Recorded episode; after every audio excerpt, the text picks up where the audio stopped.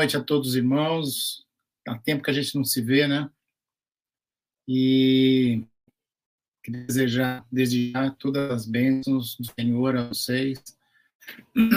Mantenham-os saudáveis, animados, com a sua fé inabalável no Senhor Jesus Cristo, e assim possamos ir tocando a nossa vida. Já mais de um ano, né? Que estamos distantes. Então, que Deus esteja abençoando a cada lar, cada pessoa. E vamos, então, agora aproveitar o nosso tempo e refletirmos na palavra de Deus sobre um tema que é, eu gosto muito mesmo. É um tema que me fala ao coração e eu vou colocar as imagens aí. É, acho, que eu tenho que colocar, né, Lucas? Um,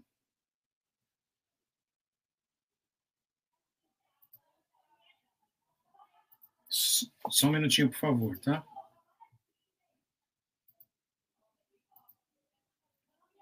Agora vai. Ok. É, tá aí o nosso tema. Uh, Lu, Lucas, está aparecendo, aparecendo normal aí? A tela está dividida? Sim, sim, tá, tá normal. Pode, pode seguir. Posso ir, né? Muito bem. Ah, o assunto é esse, irmãos, a doutrina do cordeiro. É, eu me inspirei para estudar isso aqui no, no livro do, de um senhor chamado J. Sidlow Baxter. É um irmão australiano com grande tempo passado em inspirar pregações da palavra de Deus, e ele profundamente trabalhou esse tema do cordeiro, e ele foi pastor e ministro né, da palavra de Deus na Inglaterra por muitos anos, ele já não mais está vivo. Mas eu tinha esse livro já há tempo, eu já tinha ouvido muito ele falar sobre o cordeiro, muitos anos atrás, e ultimamente tem me despertado esse interesse em estudar mais sobre uh, essa questão. Então, esse é o tema que nós vamos estudar hoje, e nós vamos então jogar aqui a primeira página, né? O, o estudo do Cordeiro, que, que eu chamei de doutrina do Cordeiro, são vários aspectos durante um tempo. Vocês vão notar que eu fiz um desenho. A minha intenção é que nós andemos no, numa linha de tempo desde o princípio lá no Gênesis e vamos andar até Apocalipse, no tempo que nós permitir aqui, e olhando essa questão da doutrina do cordeiro, existem dez situações, dez trechos bíblicos, dez passagens bíblicas que nós vamos passar rapidamente sobre elas, falando sobre o cordeiro. Ok? Então vamos começar. Aqui está a minha linha do tempo, as revelações que eu chamei progressivas, porque nós vamos entendendo mais desde o início até chegar ao final, algumas coisas a mais a respeito do Senhor Jesus Cristo como Cordeiro de Deus, né? Mas olha como ela começa, não começa assim com Jesus, o Cordeiro de Deus, não, ela começa de mostrando para nós algumas figuras, a figura do animalzinho, do cordeiro. Então, o, início aqui, nós vamos lá para Abel, a situação de Abel. Ah, nós muita coisa que eu vou falar aqui, às vezes não vai dar tempo de eu é, transcorrer sobre o texto, tá? Eu vou mencionar o texto e tirar a aplicação daí. Mas lá, quando Abel, filho de Adão, e tinha outro irmão chamado Caim, eles foram instruídos por Deus e pelos seus pais a respeito de que o que era adorar a Deus e se achegar diante de Deus já eram já eram geração caída né, do pecado, já havia acontecido a queda, e eles com certeza receberam instruções sobre oferta de um animal. Bom, quando eles tiveram que chegar a oferecer alguma coisa é, a Deus, fazer a oferta a Deus, aconteceu esse relato que eu vou fazer aqui com vocês. Está em é, Gênesis capítulo 4, versículo 7. Eu vou ler aqui com vocês.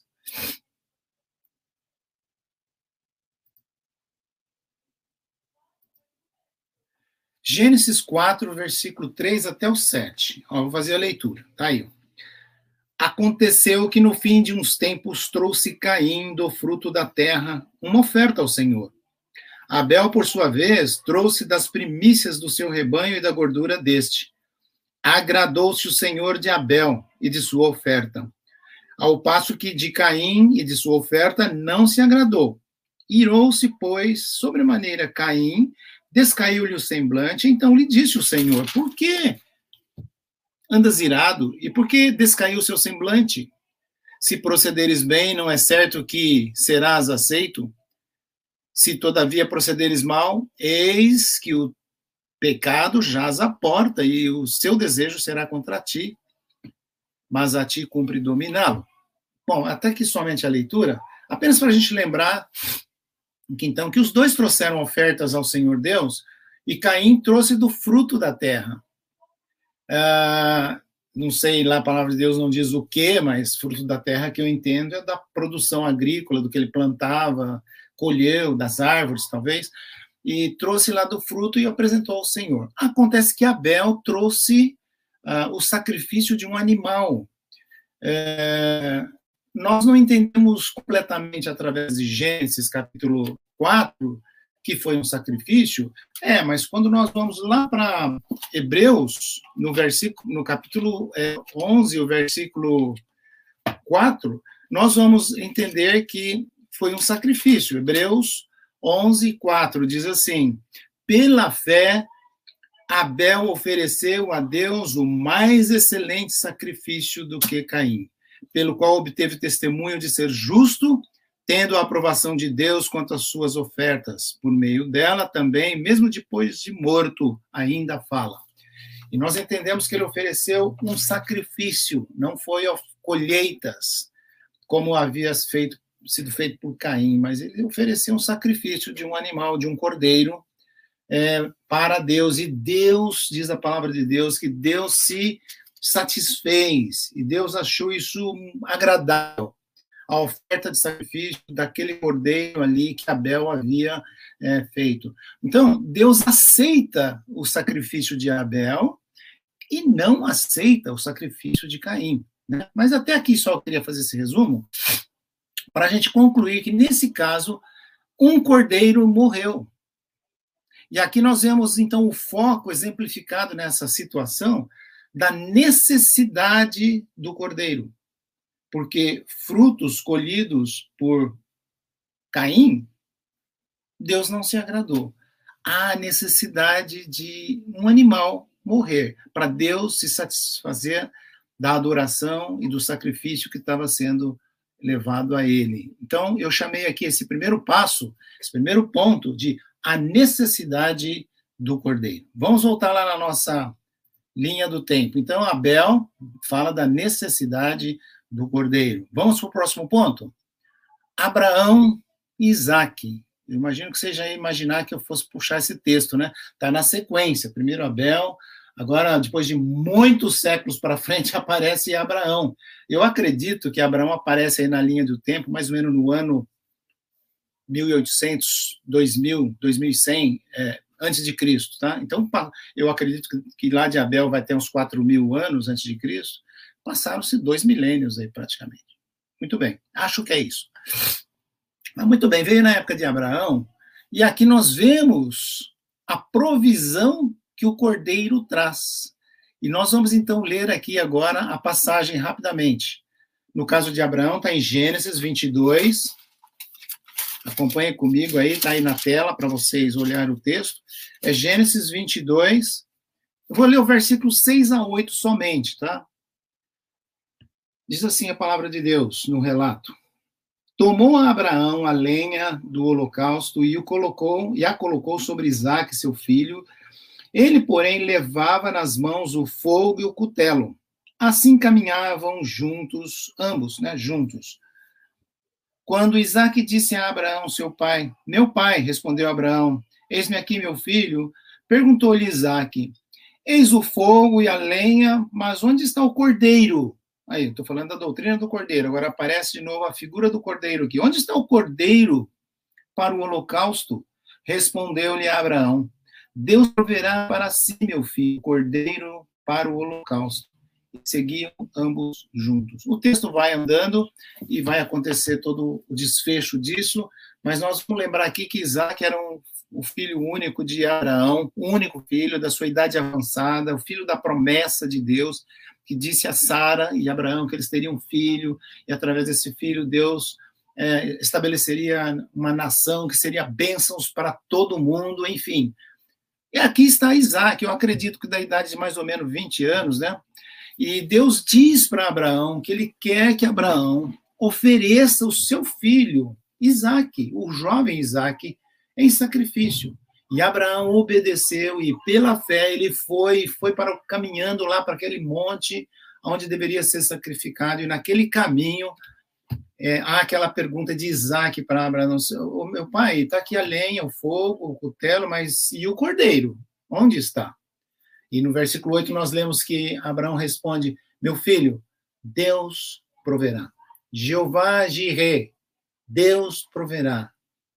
Quando Abraão prepara Isaac para colocar ele naquele altar, na lenha, e ele pega o cutelo, que é a faca grande, né, e vai imolar, cortar Isaac para oferecer em sacrifício, que ele ergue a sua mão, e aí Deus clama lá do céu, fala: Abraão, Abraão, não imole o seu filho. Não é, você já demonstrou quanto me ama e quanto me obedece. Você teve a fé em mim de acreditar nas providências do Deus verdadeiro, do Deus soberano. Ah, olha para o lado e aí Abraão parou com a sua mão, olhou para o lado e eis um cordeiro amarrado, preso, pronto para o holocausto. Versículo 13. Tendo Abraão erguido os olhos, viu atrás de si um carneiro preso pelos chifres entre os arbustos. Tomou Abraão o carneiro e ofereceu em holocausto em lugar do seu filho. Essa é a expressão forte para nós desta passagem. Aquele cordeiro para ser oferecido em lugar de Isaac, seu filho. Deus providenciou aquele cordeiro para substituir Isaac no sacrifício. Por isso, que eu chamei essa passagem de a provisão do cordeiro. Deus provendo aí o cordeiro para ser sacrificado no lugar de Isaac. Era um teste que Deus fez a Abraão e ele passou no teste, no teste da sua fidelidade para com o nosso Deus. Tá bom? Então aqui nós temos o segundo caso, a primeira necessidade do cordeiro. O segundo texto de Abraão fala da provisão do cordeiro. E agora nós vamos para o terceiro caso. É o caso da saída do povo de Israel do Egito. Na Páscoa, estabeleceu-se a Páscoa, a saída deles, e foi. Aí entra de novo em cena o cordeiro. E aí vai falar da morte, do sangue do cordeiro. Então, nós vamos aqui olhar na minha página a leitura bíblica de Êxodo, capítulo 12. Êxodo 12, que é o que relata aquele acontecimento daquele dia, né, da saída do povo de Israel, a instituição da Páscoa. Eu vou ler os versículos 3 a 7 do capítulo 12. Diz assim: Falai a toda a congregação de Israel, dizendo: Aos dez deste mês, cada um tomará para si um cordeiro, segundo a casa dos pais, um cordeiro para cada família. Mas se a família for pequena, cada um para um cordeiro, então convidará ele o seu vizinho mais próximo, conforme o número de almas conforme o, o que cada um puder comer, por aí calculareis quanto bastem para o cordeiro. O cordeiro será sem defeito, macho de um ano, podereis tomar um cordeiro ou um cabrito, e o guardareis até o décimo quarto dia do mês, e todo o ajuntamento da congregação de Israel imolará no crepúsculo da tarde. Tomarão do sangue e o porão das ambas ombreiras da verga da e na verga da porta, nas casas em que o comerem. Versículos 22 e 23. Tomai um molho de sopo, molhai-o no sangue que estiver na bacia e marcai a verga da porta porta nas ombreiras com o sangue que estiver na bacia. Nenhum de vós saia da porta da casa até pela manhã, porque o Senhor passará para ferir os egípcios quando vir, porém, o sangue na verga da porta das ombreiras, passará o Senhor aquela porta e não permitirá ao destruidor que entre nas vossas casas para vos ferir. Ok? Então, aqui, irmãos, esse relato foi na época da saída do povo de Israel do, da, da escravidão. Eles estiveram lá escravizados por 400, 430 anos no Egito.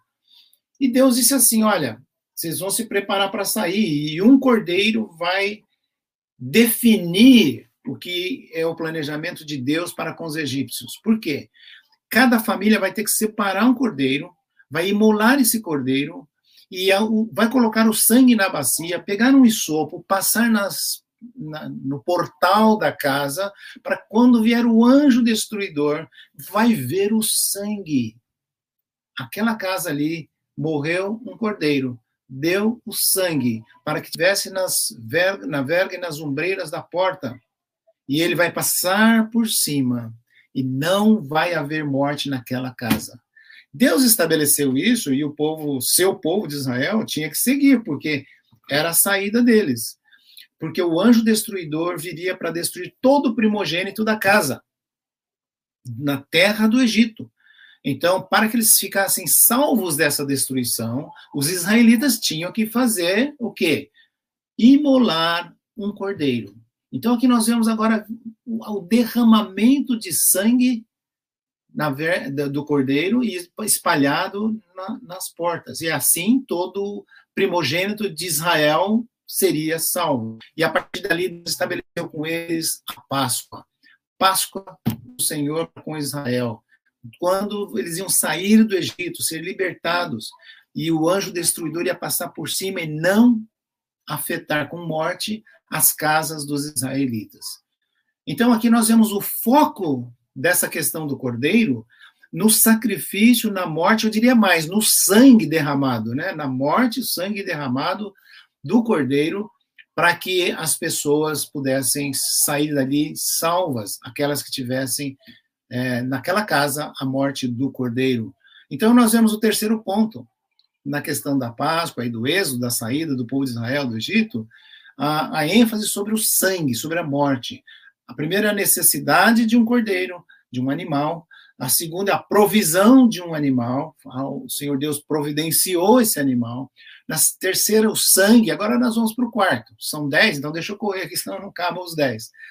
Quando nós chegamos no livro de Levítico, nós vemos o caráter do cordeiro. E aí eu vou mostrar os versículos. Eu vou ler só um versículo que está em é, Levítico é, 22 e 21. E eu vou ler só esse, porque Levítico, por si só, ele, ele vai, você vai encontrar muitas coisas sobre os sacrifícios. É o que eu chamo aqui o Manual dos Sacerdotes. Levítico 22 e 21 diz assim: olha.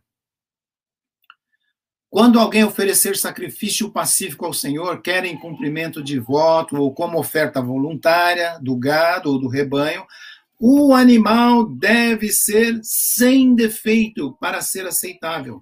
Nele não haverá nenhum defeito. O foco aqui em Levítico, que eu chamo de manual, instruções sobre os sacerdotes, é, sobre os sacrifícios para os sacerdotes fazerem, o, o que se destaca fortemente é que o, o cordeiro tinha que ser perfeito, ênfase na perfeição, sem defeito, como diz também o versículo 20. Porém, todo que tiver defeito, esse não oferecereis, porque não seria aceito a vosso favor. Tem que ser perfeito. Aceito se for perfeito.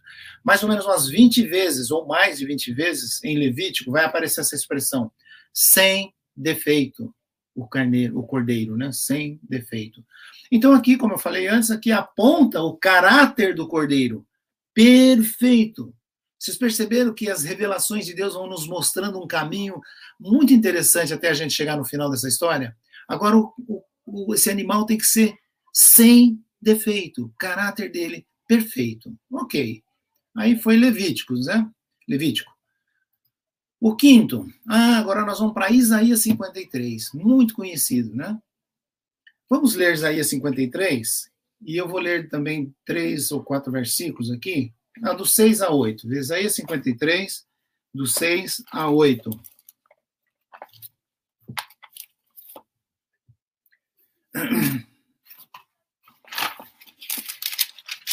Desculpa aí que eu me atrapalhei na Bíblia aqui. 53, né? Isaías 53. A palavra de Deus diz assim, olha, vou só ler o versículo 6 a 8 inteirinho, o capítulo é lindo, maravilhoso, né? Vocês conhecem bem. Mas diz assim, olha, nesse pedaço: Todos nós andávamos esgarrados como ovelhas. Cada um se desviava pelo caminho, mas o Senhor fez cair sobre ele a iniquidade de nós todos. Ele foi oprimido e humilhado, mas não abriu a, abriu a boca. Como o cordeiro foi levado ao matador, e como ovelha muda perante os seus tosqueadores, não abriu a sua boca. Por juízo opressor foi arrebatado, e de sua linhagem, quem dela cogitou? Porquanto foi cortado da terra dos viventes, por causa da transgressão do meu povo, foi ele ferido. Irmãos, até aqui nessas leituras anteriores que eu fiz com a, com a gente aqui agora à noite, nessa reflexão, nós falamos do animal necessidade de um animal ser morto lá em Abel, a necessidade ou a provisão de um animal para ser no lugar de Isaac, um animal para pegar o sangue dele e colocar na porta. Aqui em Isaías 53, nós vemos que o cordeiro é uma pessoa. Olha a expressão no versículo 7, quando ele diz: como um cordeiro, todo aquele sacrifício oprimido, humilhado, não abriu a sua boca o Senhor colocou sobre ele a iniquidade de nós todos, mas ele agora, ele não se refere a um animal, mas ele se refere a uma pessoa. Como um cordeiro, versículo 7. Como? Então, descobrimos aqui em Isaías 53, nessa doutrina do cordeiro, que o cordeiro é uma pessoa. Essa é a conclusão que eu chego aqui em Isaías 53. Aquele animalzinho é uma pessoa que a Bíblia está apontando para nós que é alguma coisa dessa pessoa. E aqui, então, nós chegamos no quinto ponto e vamos para o sexto e ver o que, é que ele vai trazer para nós em João capítulo 1. Quando nós abrimos lá em João capítulo 1, nós vamos em, é, ver que são a mensagem feita lá no começo, quando o Senhor Jesus Cristo tinha chegado, então, iniciando o seu ministério, havia ali é, João Batista apresentando o Senhor Jesus Cristo. Eu vou, vou abrir aqui. Então, João capítulo 1, nós vemos que essa pessoa é Jesus, em João capítulo 1. E aí nós chegamos lá no, no versículo que eu vou ler aqui. João 1, 19, e vai embora o texto, né? Olha aqui a leitura desse João, quando João está no seu ministério, ele diz assim: Este foi o testemunho de João quando os judeus lhe enviaram de Jerusalém sacerdotes e levitas e lhe perguntaram: Quem és tu? Ele confessou e não negou, e confessou: Eu não sou o Cristo. Então eles perguntaram: Quem és, pois? Tu és Elias? Ele disse: Não, não sou. És tu profeta? Respondeu: Não. Disseram-lhe, pois: Declara-nos quem és, para que demos resposta àqueles que nos enviaram. Que dizes a respeito de ti mesmo? Então ele respondeu: Eu sou a voz que clama no deserto. Endireitai o caminho do Senhor como diz o profeta Isaías. Ora, os que haviam enviados eram de entre os fariseus. E perguntaram então, por que batiza se não é o Cristo, não és o Cristo, nem Elias, nem o profeta? Respondeu-lhes João: Eu batizo com água, mas no meio de vós está quem vós não conheceis, o qual vem após mim, do qual não sou digno de desatar-lhe as correias das sandálias. Estas coisas se passaram em Betânia, de outro lado do Rio Jordão, onde João estava batizando. No dia seguinte, viu João a Jesus que vinha para ele e disse: Eis o Cordeiro de Deus que tira o pecado do mundo. Este é a favor de quem é, é esse a favor de quem eu disse para vocês: após mim vem um varão que tem a primazia, porque já existia antes de mim. Eu mesmo não o conhecia, mas a fim de que se ele fosse manifestado a Israel, vim, por isso, batizando com água. Desculpa a leitura meio esticada um pouquinho, mas eu tinha que ler tudo isso, que é a mensagem que eu estava trazendo quando ele deparou com o povo dizendo, eu não sou o Cristo, ele foi perguntado, quem és tu? Ele, pelos sacerdotes levitas que mandaram mensageiros lá saber quem que ele era. Será que ele é o Cristo, o Messias que está chegando? Ele falou: Eu não sou o Cristo. E aí viu Jesus que vinha se aproximando ao longe. Ele é aquele que eu falei para vocês, que eu não tenho nem o direito, não sou digno de desatar-lhes as sandálias. Ele é o Cordeiro de Deus. Nós estamos falando da doutrina do Cordeiro. É do, o, eles, eis o Cordeiro de Deus que tira o pecado do mundo. E aí ele deixa claro a mensagem. O Cordeiro é o próprio Jesus, nascido ali em Belém, agora iniciando o seu ministério, trazendo a mensagem de que ele é Deus, filho de Deus, vindo dos céus, para trazer ao mundo vida e salvação. Ele é o próprio Jesus. Ok? Então, notando a diferença, né? Os animais, aí, o caráter desse animal. Aí Isaías fala, mas ele é uma pessoa. E João diz, ele é Jesus, o Salvador do mundo. Ok. Vamos ver o próximo trecho? Atos capítulo 8. Olha o que Atos capítulo 8 vai dizer. Não só Jesus, ele é o Cristo, Filho de Deus vivo, o Messias. Ele é o Cristo. Uh, Atos capítulo 8 é aquele texto onde nós vemos o, o etíope né, sendo salvo por, por Filipe, um dos servos de Deus que estava ali. Uh, no versículo. Ah, eu não falei aqui, né? Peraí, vou abrir lá o versículo. Atos capítulo 8, versículos 26 em diante. Um anjo do Senhor falou a Filipe, dizendo: Dispõe-te, vai para o outro lado do sul, no caminho que desce de Jerusalém para Gaza. Esse se acha deserto. Ele se levantou e foi. Eis que um etíope, eunuco, alto oficial de Candace, rainha dos etíopes, o qual era superintendente de todo o tesouro que viera. Esse homem veio a adorar em Jerusalém e estava indo de volta e assentado em seu carro, vinha lendo o profeta Isaías. Então disse o Espírito Santo a Felipe: aproxima-te deste carro, aproxima-te deste carro e acompanha-o.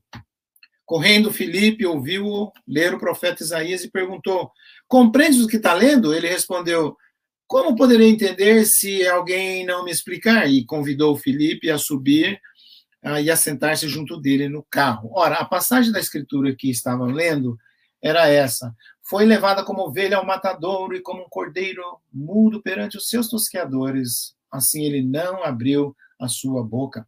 Na sua humilhação lhe negaram justiça. Quem lhe poderá descrever a geração? Porque da terra a sua vida é tirada. Então o eunuco disse a Filipe: Peço-te que me expliques a quem se refere o profeta.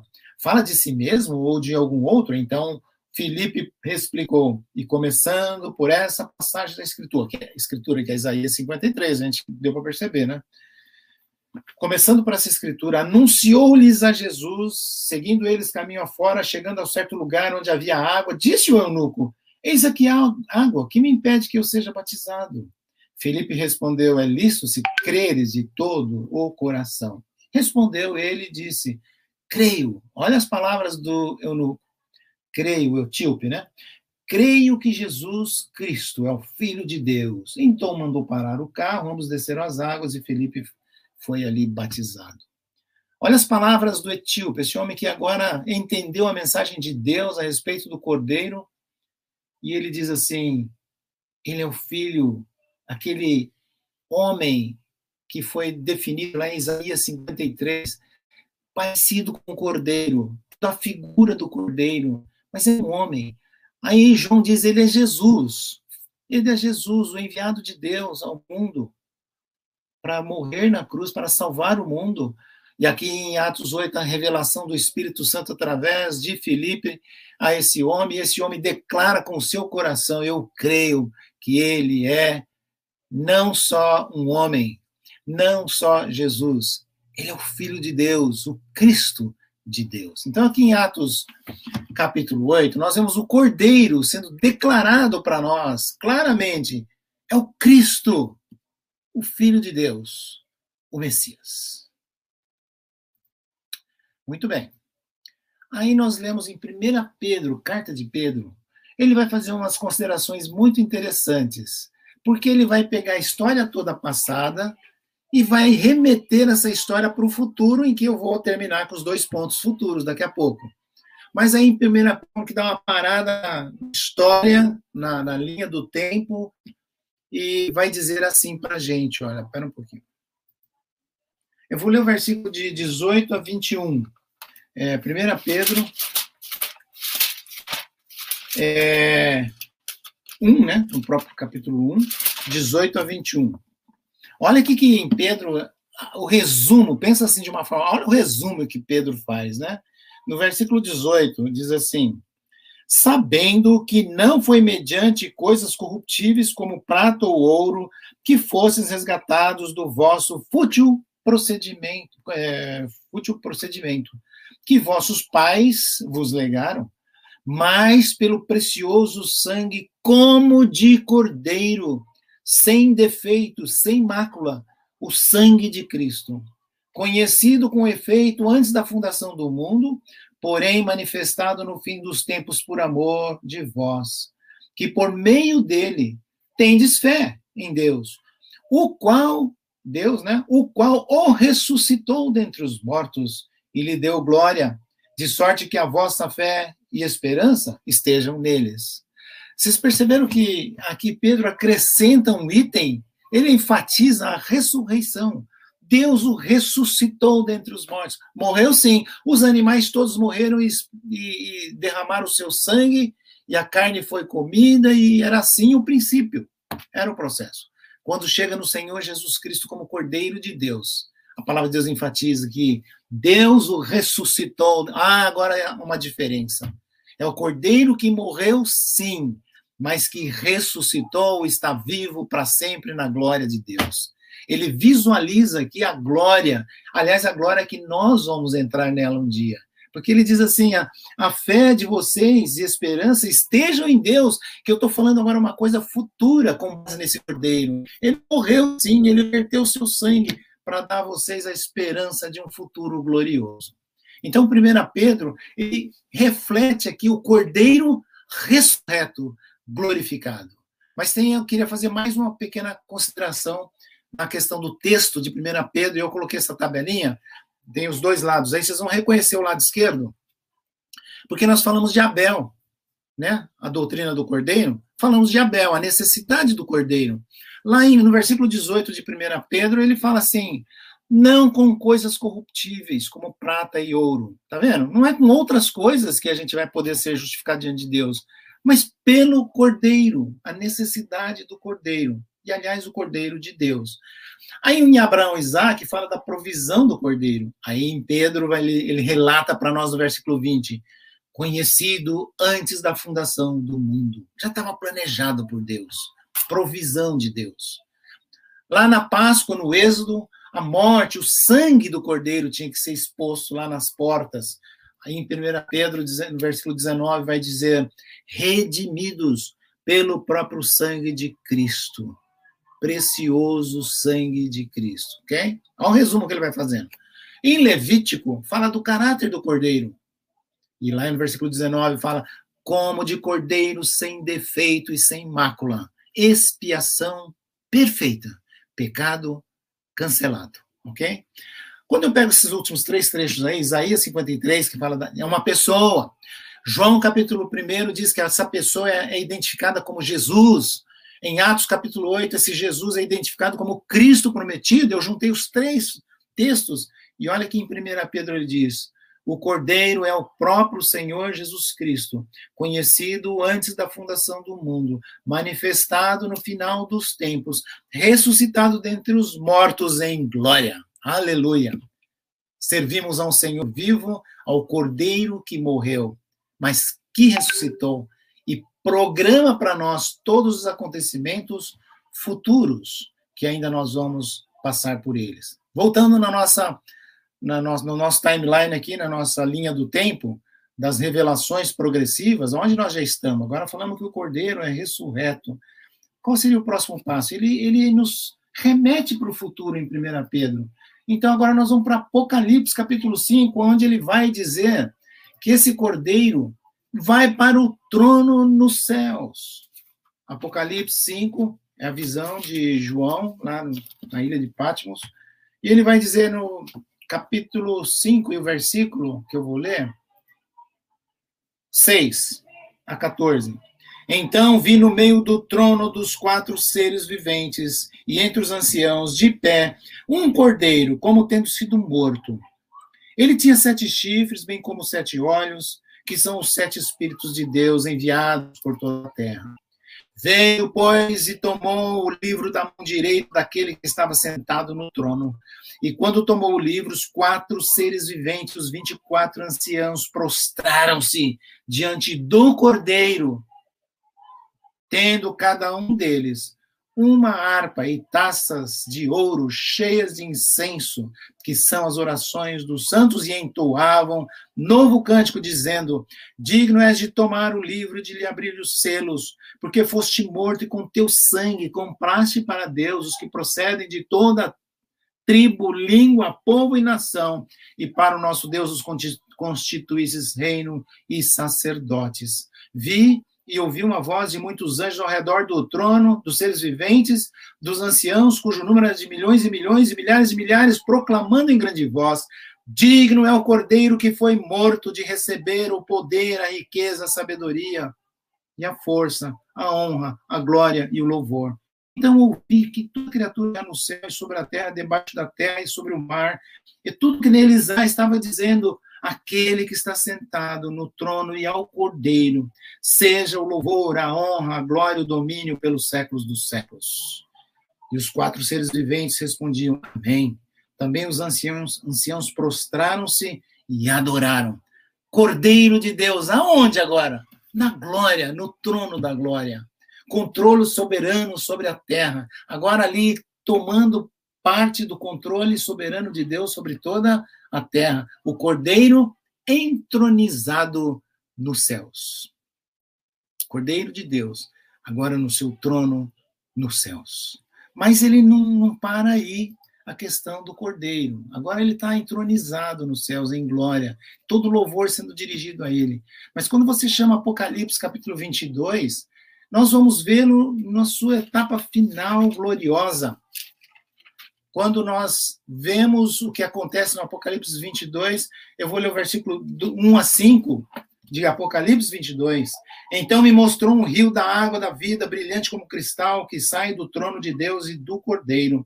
No meio da sua praça e de uma outra margem do rio está a árvore da vida, que produz doze frutos, dando seu fruto de mês em mês, e as folhas da árvore são para a cura dos povos. Nunca mais haverá qualquer maldição. Nela estará o trono de Deus e do Cordeiro. Nos seus, os seus servos o servirão, contemplarão a sua face, e na sua fronte está o nome dele. Então já não haverá noite, nem precisam eles de luz, de candeia, nem da luz do sol, porque o Senhor Deus brilhará sobre eles e reinarão pelos séculos dos séculos. Não é lindo isso, irmãos?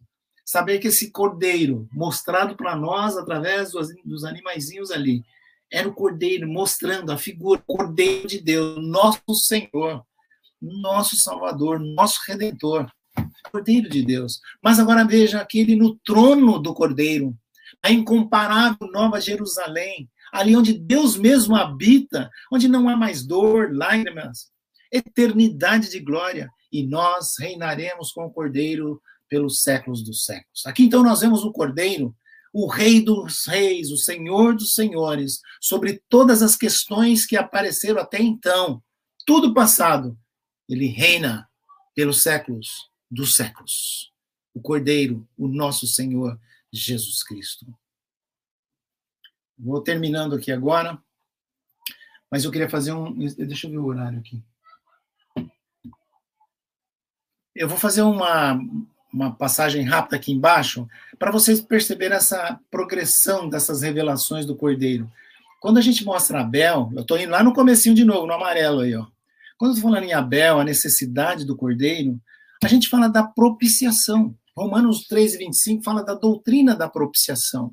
E a doutrina da propiciação é, é o que eu chamo de ela que, é, é a que satisfaz a justiça de Deus. Isso é propiciação.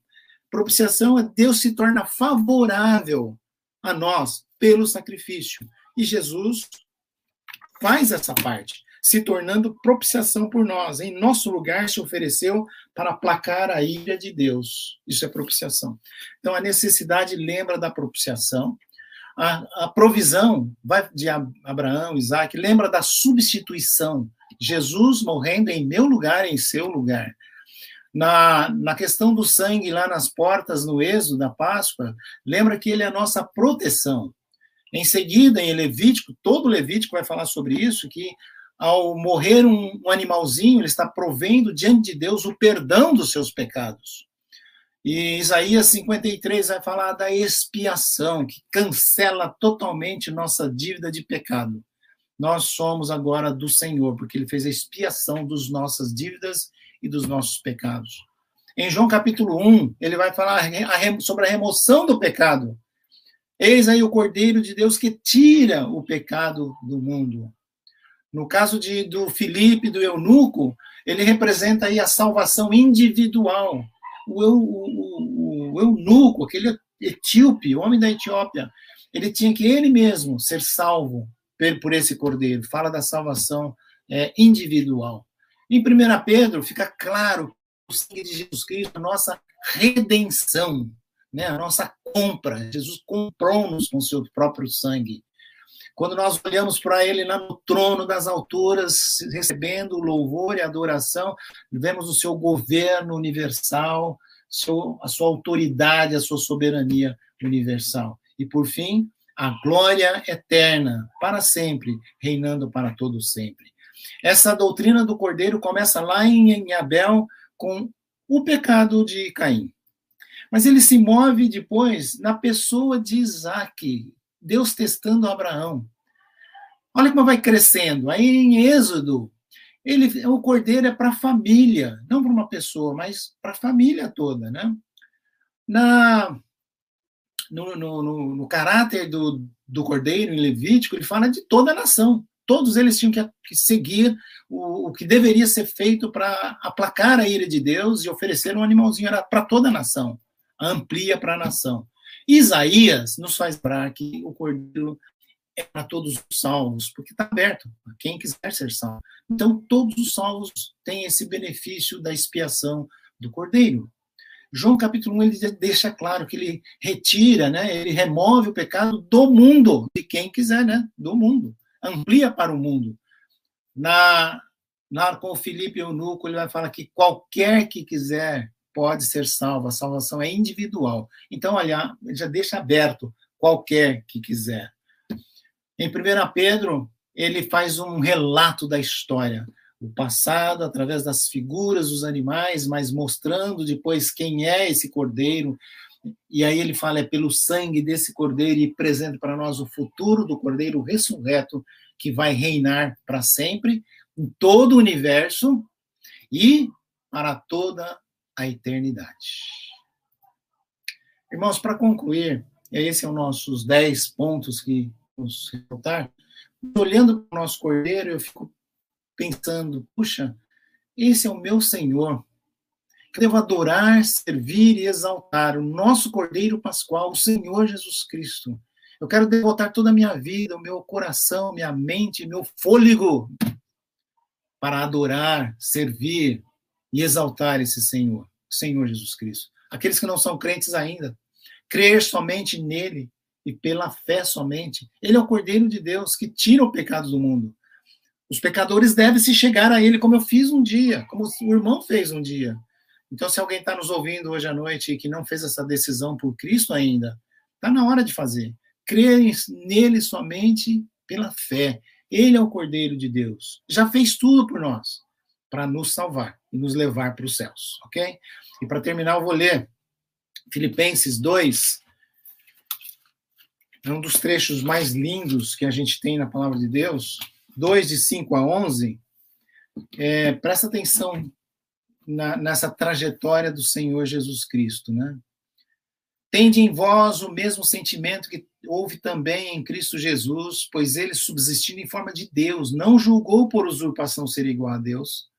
Antes a si mesmo se esvaziou, assumindo a forma de servo. Eu acrescentaria aqui no nosso estudo de hoje, como cordeiro, de servo, mas como cordeiro a ser sacrificado, né? Tornando-se em semelhança de homens e reconhecido em figura humana, a si mesmo se humilhou, tornando-se obediente até a morte e morte de cruz. Pelo que também Deus o exaltou sobremaneira, ele deu um nome que está sobre todo nome, para que ao nome de Jesus se dobre todo o joelho nos céus, na terra e debaixo da terra, e toda língua confesse que Jesus Cristo é Senhor, para a glória de Deus Pai.